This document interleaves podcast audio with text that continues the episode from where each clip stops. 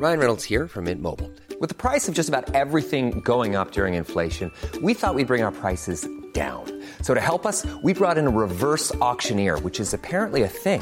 Mint Mobile unlimited premium wireless. Ready to get 30, 30, bit to get 30, bit to get 20, 20, 20, bit to get 20, 20, bit to get 15, 15, 15, 15 just 15 bucks a month. So, Give it a try at mintmobile.com slash switch. $45 upfront for three months plus taxes and fees. Promo for new customers for limited time. Unlimited more than 40 gigabytes per month. Slows. Full terms at mintmobile.com.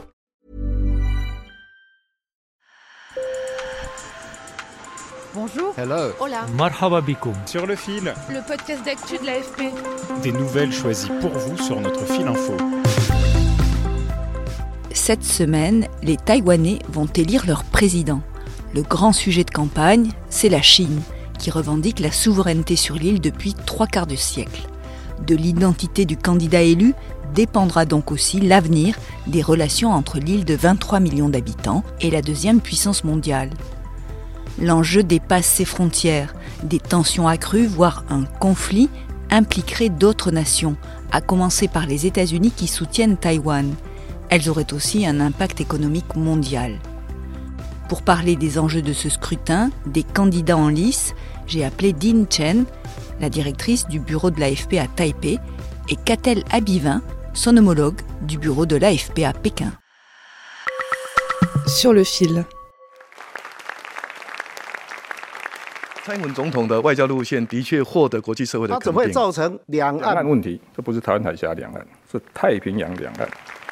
C'était fin décembre lors d'un débat à la télévision taïwanaise au cours duquel les trois candidats en lice pour succéder à la présidente actuelle ont pu confronter leur programme. Au centre des échanges, les liens avec la Chine. La République populaire de Chine considère Taïwan comme une province qu'elle cherche à réunifier avec le reste de son territoire depuis la fin de la guerre civile en 1949. Trois candidats, mais un point commun, ils souhaitent le maintien de ce fameux statu quo, autrement dit, pas de réunification à court terme avec la République populaire de Chine et le maintien des relations internationales avec d'autres pays, mais avec des nuances de taille entre ces trois candidats. J'ai demandé à Dean Chen de me donner les positions de chacun des candidats, à commencer par le favori dans les sondages, Lai Ching-te. C'est le candidat du parti au pouvoir depuis 2016 et il a fait campagne sur un programme de souveraineté vis-à-vis de la Chine. Le favori est donc Lai Ching-e, l'actuel vice-président. Il est le numéro 2 du gouvernement. Il fait donc partie du parti DPP, le parti qui se présente comme les défenseurs de la démocratie. Lai, dans le passé, s'est exprimé plus ouvertement sur l'indépendance et il a dit qu'il était un partisan pragmatique de l'indépendance de Taïwan. C'est la raison pour laquelle la Chine n'est pas du tout fan de lui. Ils disent qu'il est séparatiste.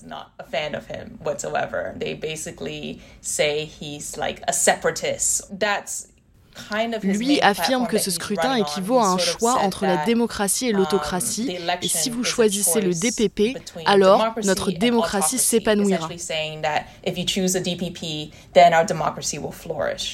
Et puis il y a Hu Yuhi, le candidat du KMT, le Kuomintang, l'ancien parti unique et principal parti d'opposition. Même si officiellement Pékin se garde bien d'afficher une quelconque préférence, c'est ce candidat qu'elle préférerait voir élire, car bien plus favorable à un dialogue avec elle. C'est un ancien policier, il est aussi maire de la ville de New Taipei. Il a été très populaire. Il incarne en quelque sorte les valeurs du KMT, à savoir favoriser des liens plus étroits avec la Chine, protéger Taïwan en maintenant le statu quo et en dialoguant davantage avec la Chine, afin de développer l'économie. Enfin, le petit parti du peuple de Taïwan bouscule un peu le jeu électoral.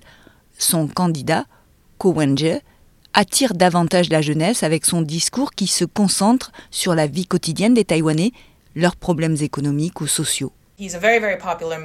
C'est un maire très très populaire. Son discours pendant la campagne, c'est de dire qu'il n'est ni le DPP ni le KMT et ne parlera donc pas des relations entre les deux rives du détroit. Il s'en moque. Il a donc suscité beaucoup d'enthousiasme parce qu'il y a des gens qui en ont assez de parler des relations entre les deux rives du détroit. Depuis des décennies, Pékin ne cesse de rappeler son ambition de réunifier l'île autonome avec la République populaire de Chine. Le président chinois Xi Jinping l'a répété lors de son allocution du Nouvel An. Sur le terrain, la Chine intensifie sa pression militaire. La Chine fait voler un grand nombre d'avions de chasse autour de Taïwan. Elle a aussi des navires de guerre autour des eaux taïwanaises. Le ministère de la Défense le signale tous les jours. Ces navires et ces avions de chasse accaparent l'attention et le temps des militaires taïwanais. Et les ballons qui survolent Taïwan, c'est la même chose. C'est une façon d'affaiblir les défenses de Taïwan d'une certaine manière. Mais certains disent que c'est aussi une façon d'orienter l'opinion des électeurs. En décembre, les Taïwanais ont vu voler dans leur ciel des ballons chinois qui ont franchi la ligne médiane du détroit entre le continent et Taïwan. Mais aujourd'hui, ils sont de plus en plus nombreux et passent directement au-dessus de Taïwan. Les experts en défense pensent qu'il s'agit d'une autre forme de guerre psychologique en 2022, la Chine communiste a même organisé deux manœuvres militaires simulant un blocus de l'île. La situation semble électrique, pouvant déboucher sur un conflit ouvert ou un blocus. Pour Pékin, la ligne rouge serait une déclaration d'indépendance de l'île. Or, selon les spécialistes de la région, personne, y compris l'Occident, n'a intérêt à ce qu'un conflit éclate, d'autant que Taïwan est le leader mondial de production de puces électroniques très sophistiquées. Din Chen m'a expliqué pourquoi. Uh, Un conflit à Taïwan serait dévastateur pour l'économie mondiale. Uh, On estime que les pertes seraient de l'ordre de 2000 milliards de dollars par an, et c'est une estimation basse dans l'éventualité d'un blocus et non d'une action militaire concertée. Ce serait donc dévastateur pour Taïwan, bien sûr, mais aussi pour l'Asie, compte tenu du fait que Taïwan se trouve au centre des principales routes maritimes vers l'Asie. Ce qui signifie que les conteneurs et les importations-exportations seraient très affectés. Et Taïwan étant un producteur de semi-conducteurs, cela affecterait également de cette façon l'économie mondiale. Cela signifie que nous n'aurions plus les puces dont nous avons besoin pour alimenter nos téléphones ou nos machines à café par exemple.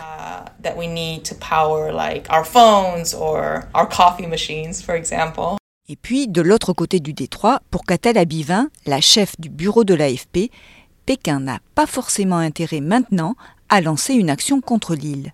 Il y a beaucoup de Chinois qui considèrent, oui, qu'effectivement, Taïwan doit un jour être attaché à la Chine. Mais nous sommes dans un contexte de, net ralentissement économique, de chômage élevé, notamment chez les jeunes. Donc, euh, les gens ont un peu euh, d'autres idées en tête que euh, la nécessité d'une invasion imminente de, de Taïwan. et donc, Pékin risquerait énormément à lancer une telle, une telle action, à la fois au niveau des pertes économiques et militaires, mais aussi de, de son image euh, internationale qui a déjà été beaucoup écornée pendant la, la crise du, du Covid. Et, euh, évidemment, euh, les représailles de, Washington ne se feraient pas attendre. Donc c'est c'est globalement un, pari qui serait très risqué pour, pour Pékin. Finalement, ce statu quo, il convient un peu à tout le monde pour le moment. Alors évidemment, le gouvernement chinois continue avec son discours et continuera de dire que euh, la réunification est la seule option. Le discours de Pékin est de dire qu'il privilégie une réunification pacifique, mais qu'il se réserve le droit de euh, faire appel à la force si nécessaire. Donc euh, cette menace continuera de, de, planer sur les relations entre la, la Chine et Taïwan. Merci de nous avoir écoutés. Sur le fil revient demain. Si vous avez aimé cet épisode, N'hésitez pas à vous abonner sur votre plateforme préférée. Je suis Emmanuel Bayon. À bientôt.